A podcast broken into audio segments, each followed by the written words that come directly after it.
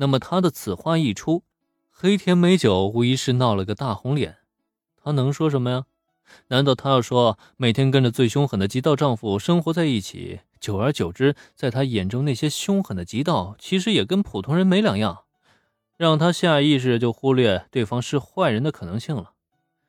虽然这的确是事实，可这种解释他还是真说不出来啊。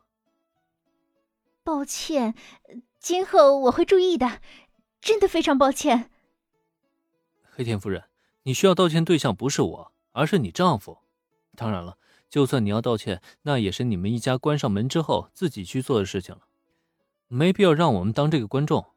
总而言之呢，时间也不早了，我们就先告辞了。黑田美酒的道歉，这并不是林恩所需要的，因此在笑着摇头过后，他也是直接提出了告辞。不过，就在他打算与佐藤美和子一起离开之际，呃，请稍等。这时，站在妻子身旁的不死之龙向前一步，来到林近前。能够成为极道传说的骇人气质，如果这时面对他的是个小孩，恐怕都能被当场给吓哭了。即使不是小孩，如果换成一个普通人站在这里，恐怕也是会瑟瑟发抖。这样的一幕，甚至让佐藤美和子都不由得暗暗戒备，生怕这个不死之龙会对林恩有什么不利的行为。毕竟，刚刚林恩可是说救了他的妻子，万一不死之龙听着不爽，又该怎么办？然而，出乎人意料的是，今天的事非常感谢。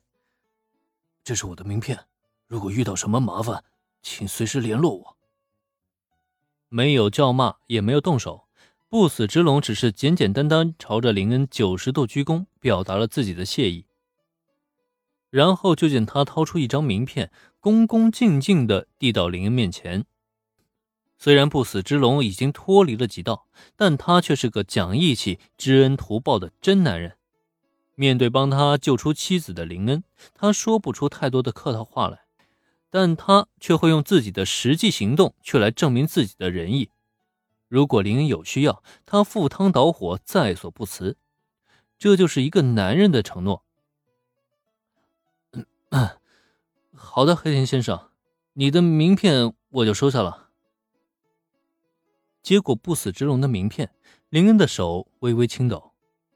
可别误会，他这不是犯了病，或者是害怕，只是单纯的有些控制不住的想要发笑。没办法，传说中的不死之龙啊，他的名片上竟然十分可爱的印着两只卡通小兔子。黑田龙，职业家庭主妇，这跟过家家一样的名片，说是七岁小孩都有人信啊。可是换做不死之龙嘛，一般情况下呢，林恩是不会笑场的。可这一次，他是真的有些忍不住了呀。嗯 嗯，嗯，抱歉啊，我没有名片。不过黑田先生，你可以记一下我的号码，如果遇到。什么解决不了的麻烦，黑田先生也可以给我打电话，大家一起想想办法。呃，呃，就这样吧啊，希望我们有缘再会。费了很大力气，终于憋住了笑的林恩，让不死之龙记下自己的号码，然后挥手与黑田夫妇道别，一路驱车直奔菠萝咖啡店。说起来，黑田夫妇家距离菠萝咖啡店也不是很远的样子。这样看来，即使不用电话联络，以后估计也会有不少机会碰到那位不死之龙。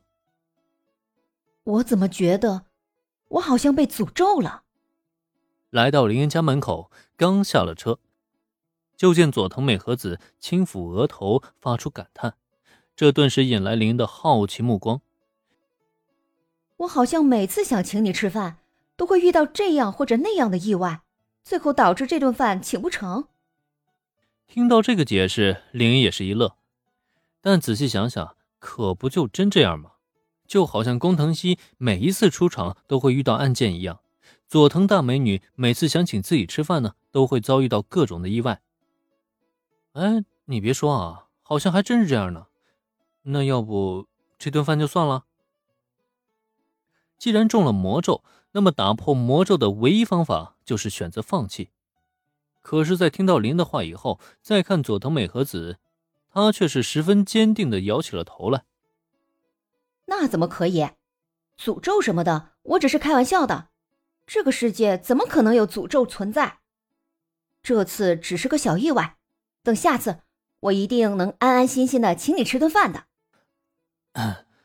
佐藤小姐，你知不知道，一般像你这种说法，我们都会通常称之为 flag。